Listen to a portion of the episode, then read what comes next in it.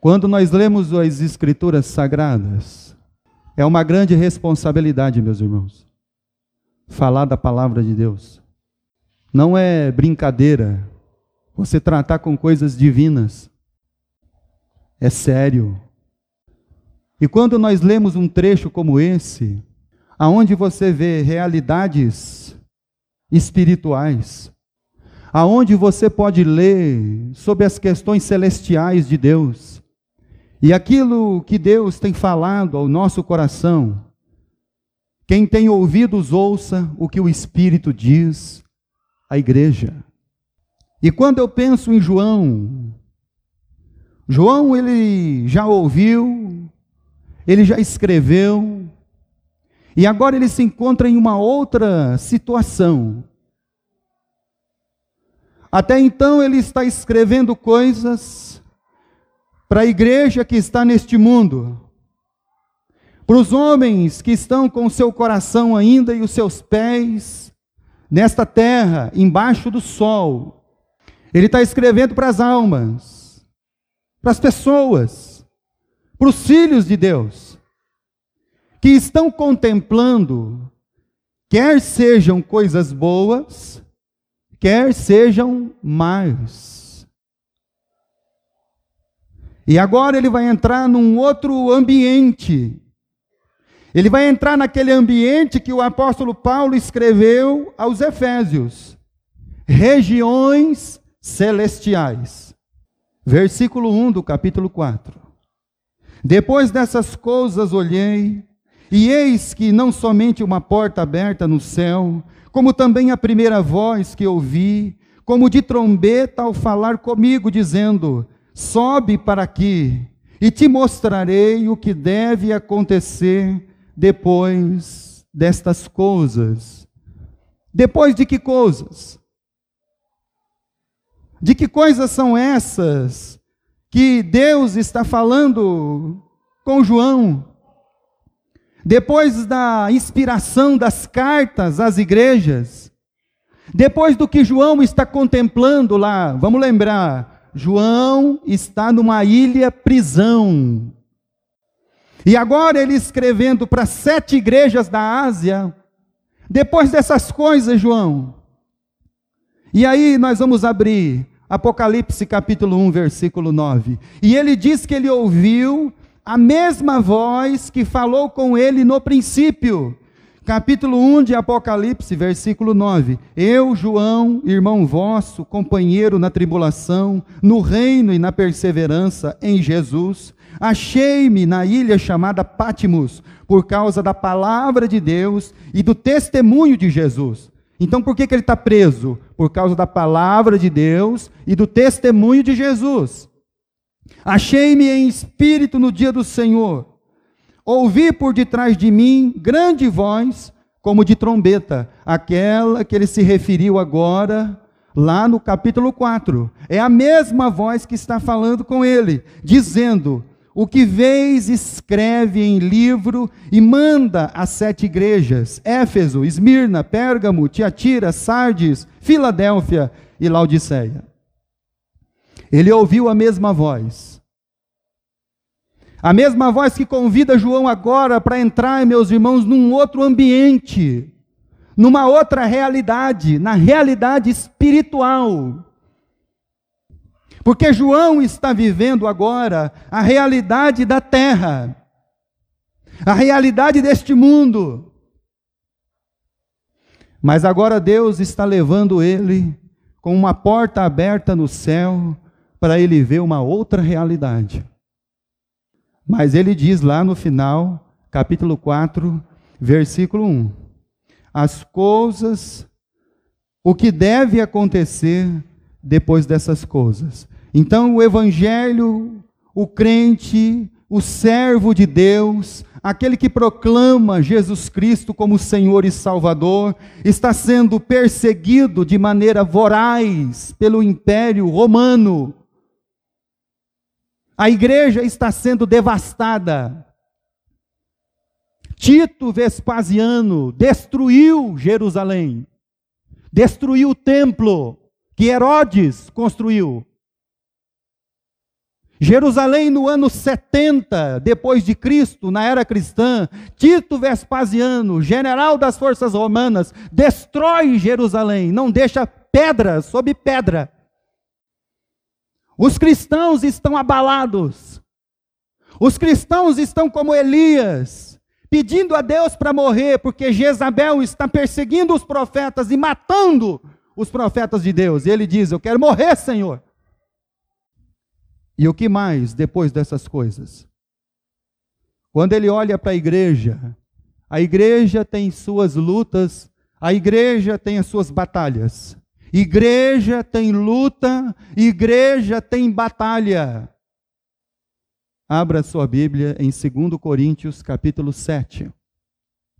O apóstolo Paulo, usando a sua própria vida como testemunho, ele vai esclarecer a nossa mente quando nós estamos falando das batalhas da igreja de Jesus Cristo. Segundo Coríntios, capítulo 7.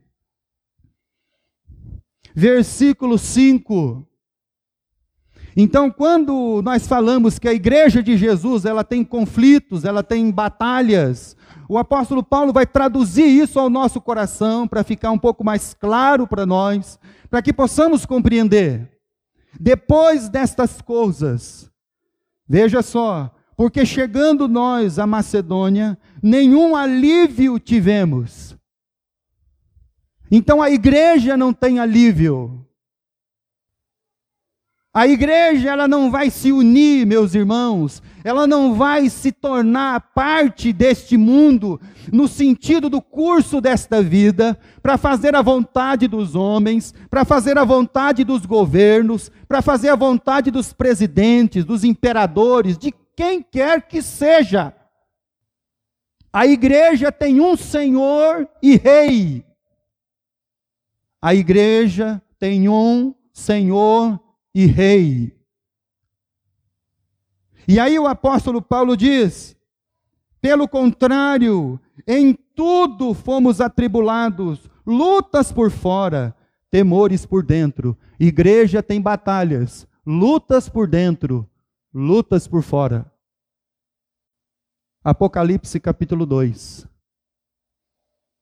E quais são essas coisas além da perseguição, além da ferocidade do império sobre a igreja, sobre os cristãos. A perseguição era tamanha que os homens tiveram, depois da ressurreição de Jesus, que fugir para Samaria.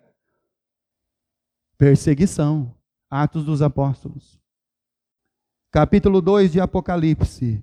E dentro da igreja com as suas lutas, versículo 4 e versículo 5. Tenho, porém, contra ti que abandonaste o teu primeiro amor. Lembra-te, pois, de onde caíste, arrepende-te e volta a praticar as primeiras obras. E se não, venho a ti e removerei e moverei o seu lugar e o teu candeeiro, caso não te arrependas. Então, quais são as coisas? Essas coisas. Coisas são fora da igreja, como a perseguição romana. Coisas são dentro da igreja, como a falta, a ausência do amor. Então nós somos perseguidos por dentro, nós temos temores por dentro e por fora. E João está contemplando, porque ele está escrevendo essas coisas. Ele está escrevendo para uma igreja pelo mandado do Eterno, do Deus Todo-Poderoso. E escrevendo: essa igreja não tem mais amor tudo que eles fazem é sem amor. Eles perderam o princípio do amor, o governo do amor. Então, o que, que ele está vendo além da perseguição? O estado da igreja. Capítulo 2 de Apocalipse, versículo 10. Não temas as coisas que tens de sofrer. Eis que o diabo está para lançar na prisão alguns dentre vós, para ser dispostos à prova, e tereis tribulação de dez dias. Sê fiel até a morte, e dar-te-ei a coroa da vida. Não temas o que tens de sofrer. O que, que a igreja está passando? Sofrimento, medo. Quanto medo a igreja tem, meus irmãos? Medo do comunismo Mao Tse-tung, lá na China, matou mais de 200 milhões de cristãos. Qual é o medo que a igreja tem? A igreja tem medo do comunismo, da ferocidade dos reinos humanos contra Cristo e a sua igreja. Não temas o que tens de sofrer. O que, que a igreja está? Com medo. Com medo do aumento da promiscuidade. Há mudanças das leis. A mudança dos governos. A igreja tem medo. E o que, que João está vendo? Gente com medo. Medo desse mundo, medo se o dólar vai subir, medo se a Europa vai nos dominar, medo, meus irmãos, se o Reino Unido vai tomar posse lá da Amazônia, medo se o nosso governo será tomado de assalto por comunismo, ou seja lá por que for. Medo. Medo se a bolsa de valores, medo se nós vamos receber aposentadoria, medo se nós vamos aposentar. Todo mundo com medo. João está vendo isso, meu irmão e minha irmã. Apocalipse capítulo 2, versículo 13. O que mais João está vendo? Conheço o lugar em que habitas, onde estás o trono de Satanás, e que conservas o meu nome, e não negaste a minha fé, ainda nos dias de Antipas, minha testemunha, meu fiel, o qual foi morto entre vós, onde Satanás habita. O que, que João está vendo? João está vendo falta de amor, João está contemplando o medo, João está contemplando a morte do fiel Olha a situação na terra, presta atenção na situação do mundo. O mundo está em conflito. O mundo está em guerra. Tem guerra na Palestina, tem guerra na Síria, tem guerra na Crimeia. Tem guerra entre as Coreias. A grande República Popular cresce. Os nossos queridos lá do norte, do extremo norte, estão lá, firmes e fortes. O mundo está em conflito. João está contemplando isso, a morte. Quantos cristãos o Estado Islâmico matou? Você é cristão lá no Afeganistão, meu irmão? Você é cristão lá em Cabu? Em Bagdá? Jogam pessoas semi-mortas em, valha, em valas e ateiam fogo. João está vendo isso na terra. Apocalipse capítulo 2, versículo 20. O que mais João está vendo? Tenho, porém, contra ti que toleras essa mulher Jezabel, que a si mesma se declara profetiza, não somente ensine, mas ainda seduza os meus servos a praticarem a prostituição e a comerem coisas sacrificadas aos ídolos. O que João está vendo? Uma igreja que está se rendendo ao falso profetismo. Uma igreja que está perdendo a sua ordem e decência. Uma igreja que está se rendendo, como a igreja de Laodiceia, às questões deste mundo. Apocalipse capítulo 3, versículo 1. Parte B do versículo: Conheço as tuas obras, que tens nome de que vive, mas estás morto. Uma igreja que tem, meus irmãos, ali a sua falsa identidade. O que, que é essa igreja? Tem uma falsa identidade. Ela tem o nome de que vive, mas está morto. E ela está como aquela figueira, a figueira que Jesus entrou em Jerusalém. E quando Jesus está lá em Jerusalém, ele vai ver se tem figo lá na figueira, e a figueira só tem folha. Na Bíblia diz que até os pardais acharam morado na casa do Senhor. Aqui é os cachorros. Ainda bem que eles gostam daqui, ninguém está maltratando eles, nem batendo neles. Que bênção. Se a gente gosta de ser bem tratado, que dirá eles? Uma falsa identidade. Lembra de Jesus e a figueira? Tem folha, mas não tem fruto.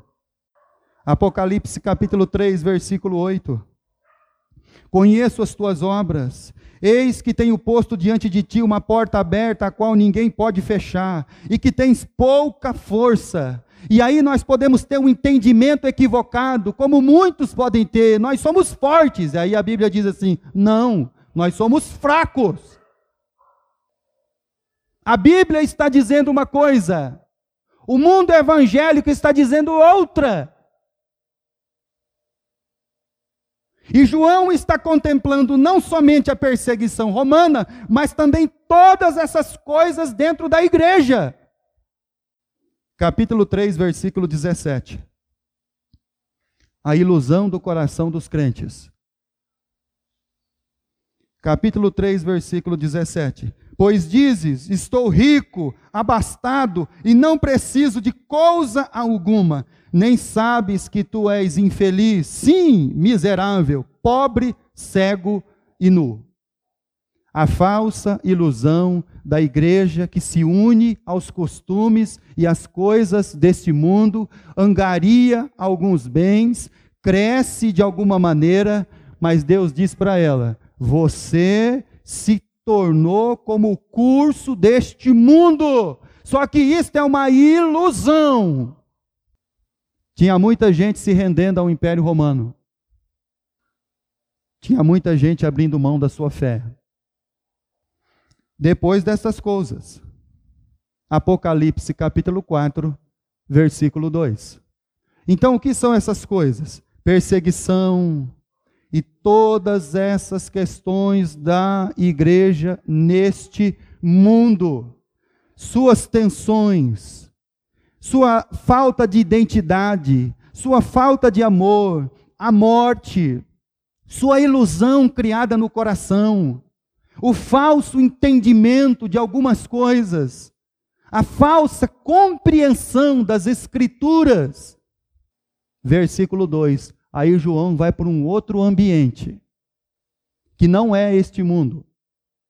Versículo 2: Imediatamente eu me achei em espírito, e eis armado no céu um trono, e no trono alguém sentado, e esse que se acha sentado é semelhante ao aspecto como a pedra de jaspe de sardônio, e ao redor deste trono um arco-íris semelhante ao aspecto de esmeralda. Quando João entra por essa porta aberta ao céu, vem para cá, João, e lá João percebe que tem um trono, e tem alguém sentado no trono.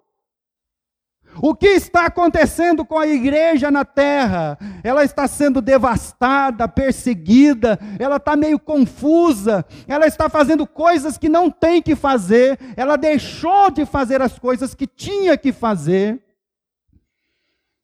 porque ela perdeu o entendimento de quem está no trono. No trono não está o Jinping da China. No trono não está o Putin da Rússia. O, no trono não está o nosso querido dos Estados Unidos, Donald Trump. No trono não está o primeiro-ministro da Índia, a União Europeia.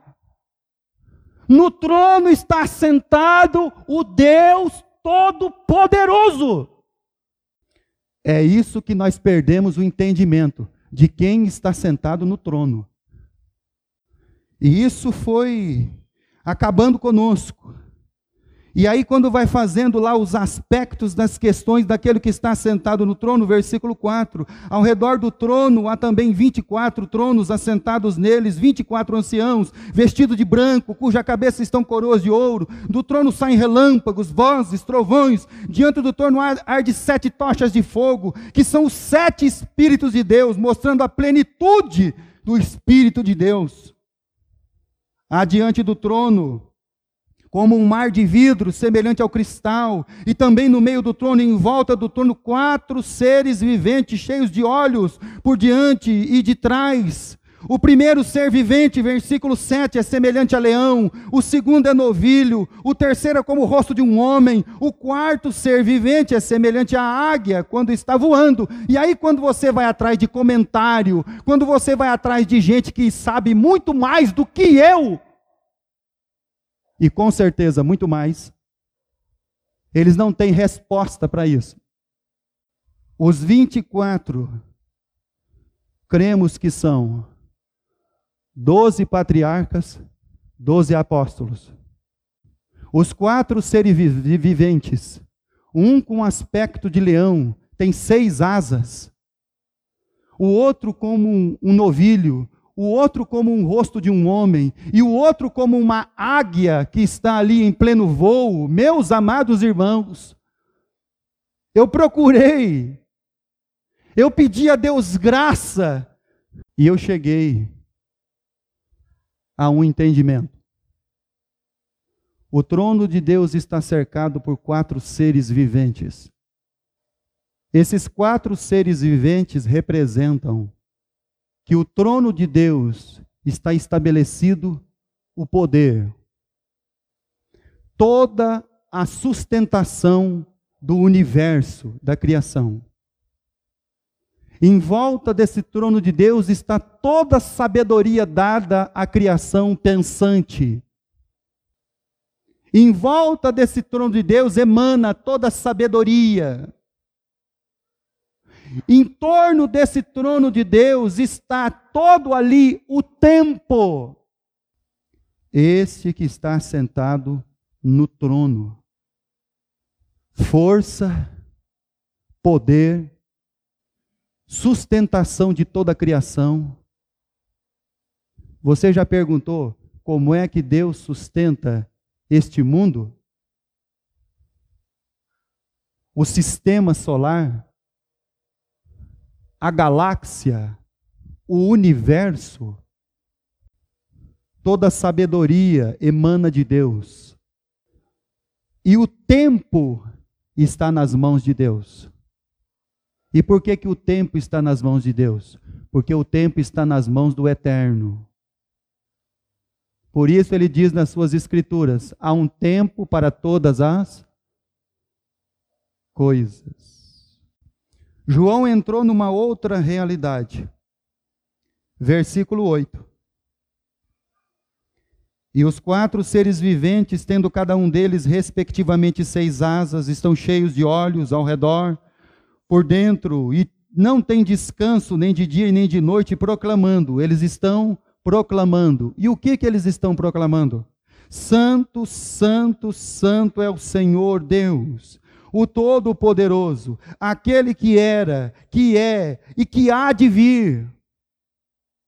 O que que os 24 anciãos estão proclamando? Versículo 11: Tu és digno, Senhor, e Deus nosso, de receber a glória, a honra, o poder, porque todas as coisas tu criaste, sim, por, por causa de tua vontade vieram a existir e foram criadas. Eles estão cantando. Quando João olha aquela questão lá no céu, essa realidade celestial é uma realidade completamente diferente da que está na terra, porque lá no céu estão todas as coisas em ordem. Lá no céu não tem ninguém chorando. Lá no céu não tem ninguém com medo. Lá no céu não tem ninguém com ansiedade. Lá no céu não tem ninguém sendo perseguido por um império. Lá no céu não tem ninguém morrendo. É uma outra realidade, meus irmãos. E aí o João olha para essa realidade celestial e olha para a terra. Olha para este mundo. E agora, João? Abra sua Bíblia no Salmo 97 versículo 1. O Senhor reina, alegre-se toda a terra. Repita comigo: o Senhor reina. De novo, o Senhor reina. Alegrem-se toda a terra. Ponha uma coisa na sua cabeça, meu irmão e minha irmã. O Senhor reina. O Senhor está reinando, Ele está sentado no seu trono. E muitas vezes nós vamos ficar confundidos. E por que, que nós vamos ficar confundidos? Porque nós vamos olhar para a terra, nós vamos olhar para o pó. E aí nós vamos ficar com medo de um outro pó. Nós, estamos, nós vivemos com medo de, do pó da terra. Aí o pozinho da terra, lá do outro lado do mundo, reúne um exército, passa na televisão lá um negócio. A gente fica com medo dele. Mas ele é o que, irmão? Pó da terra. O pó da terra saca uma arma e fala para você assim: passa o tênis, celular. Aí você ficou com medo do pó da terra. O pozinho da terra, ele se acha um pouquinho mais que você porque tem uma arminha na mão. A Bíblia diz no livro de Isaías que todas as nações da terra para Deus são nada, são como um vácuo, são nada. O Senhor reina. E por que, que a gente fica confundido? Porque a gente acha que o pó da terra virou Deus. Versículo 7 do capítulo 97 de Salmos. Versículo 7 do Salmo 97. Sejam confundidos todos os que servem as imagens de escultura, os que se gloriam de ídolos, prostem-se diante deles todos os deuses. E aí você fala: não, pastor, mas eu não me prostro diante de ídolo. É mesmo? O dinheiro pode ser o seu ídolo. O dinheiro pode ser o seu mamão, meu irmão. E você vai ficar frustrado porque ele não vai resolver o seu problema que você pensa que ele vai. Você pode chegar no Albert Einstein com um caminhão de dinheiro. O médico não vai resolver sua questão. A gente fica frustrado com o governo, porque a gente põe todo o nosso coração no governo, achando que o governo vai resolver o nosso problema. Não vai. Porque ele não reina. Ele não está no trono. É por isso que a gente vive frustrado e chateado. Decepcionado. Apocalipse capítulo 4. O Salmo 37, versículo 5. Você que já conhece ele decorado. Entrega o teu caminho ao, confia nele e tudo ele. Então, para quem que nós vamos e devemos entregar a nossa vida? Nas mãos daquele que reina, daquele que está no trono. Gênesis capítulo 15. E aquele que está assentado no trono ele não existe. Vou falar de novo para você prestar atenção. Aquele que está assentado no trono não existe.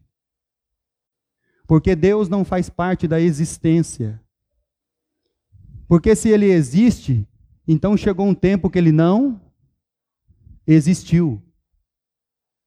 Deus não tem passado, presente ou futuro. Deus não se enquadra nessas coisas, meus irmãos. As pessoas estão preocupadas em provar que Deus existe. Deus não existe, Deus é. Deus ele é. Preste bem atenção, Deus ele é. Ele é o princípio de tudo. Ele é o alfa, ele é o ômega, ele é quem começou e quem vai terminar, ele não existe. Ele é. Quem existe somos nós, porque um dia nós não existíamos. Quem existe é este mundo, mas este mundo foi criado por Deus, ele não existia. Deus, ele é, ele é o que era, que é e que há de vir. Esse é Deus. Tem gente preocupada em provar que Deus existe. Deus ele não existe, ele é. Se você ficar insistindo com a pessoa que ele existe, é porque um dia ele não existiu. E aí ele passou a existir. Deus, ele é, meus irmãos, é, ele é. Ele é o Alfa e o Ômega. Capítulo 15 do livro de Gênesis. Presta atenção.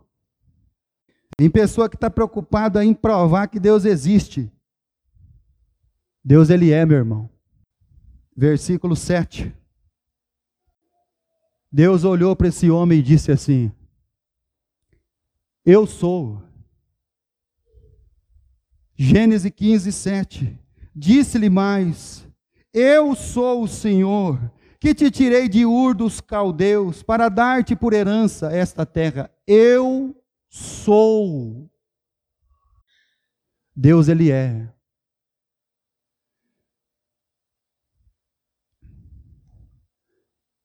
Eu acho que ainda a gente não compreendeu com quem que nós estamos lidando. A gente não entendeu ainda a gravidade do assunto. Jesus, quando veio, ele disse para os homens assim: Eu sou o caminho. Entrega o teu caminho ao Senhor. Eu sou a verdade. Eu sou a vida. Deus, Ele é. Ele era, é e há de vir. Para de ficar pensando que Deus foi criado. Abra sua Bíblia em Romanos capítulo 4. Já estamos quase terminando. Romanos capítulo 4. Sabe quem eu sou, Abraão? Eu sou o Senhor. Romanos capítulo 4, versículo 17. Como está escrito, por Pai de muitas nações te constituí, perante aquele o qual creu, o Deus que vivifica os mortos e chama à existência as coisas que não existem. Nós estamos lidando com aquele que é, que chama as coisas à existência. Portanto, Deus ele é. Ele é o Senhor. E portanto, a sua vida, a minha vida, deve estar entronizada nesse, nesse trono sobre o qual está sentado esse que reina. Para que a hora que você olhar a televisão, ler o jornal, a revista, ficar preocupado com as notícias do mundo, você se lembre quem é que reina. Quem é que é. Apocalipse capítulo 4. Vamos encerrar lendo. Versículo 10 e versículo 11. O final do versículo 8 diz: É o Senhor, Deus o Todo-Poderoso, aquele que era, que é e que há de vir. Quando esses seres viventes derem glória, honra e ações de graça ao que se encontra sentado no trono, ao que vive pelos séculos dos séculos. Os vinte e quatro anciãos se prostrar-se-ão diante daquele que se encontra sentado no trono, adorarão ao que vive pelos séculos dos séculos e depositarão as suas coroas diante do trono, proclamando: Tu és digno, Senhor e Deus nosso de receber a glória, a honra, o poder, porque todas as coisas tu criaste. Sim, por causa da tua vontade, vieram a existir e foram criadas. Entrega o teu caminho ao Senhor. Confia nele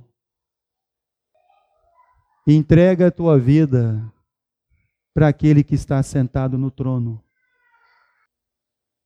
Quando João olhou no céu, tinha uma realidade diferente. Quando ele olha para a terra, uma outra realidade. Quando Jesus orou no capítulo 17 do Evangelho de João, Pai, eu peço eles vão ficar neste mundo guarda eles do mal. Se você não entregou sua vida ainda para aquele que era, que é e que há de vir, você vai viver sempre uma vida com medo. Nome de Jesus. Ele está entronizado. O nosso Deus, o nosso Senhor, ele reina. Não se preocupe com os homens deste mundo, eles são pó da terra. Em nome de Jesus.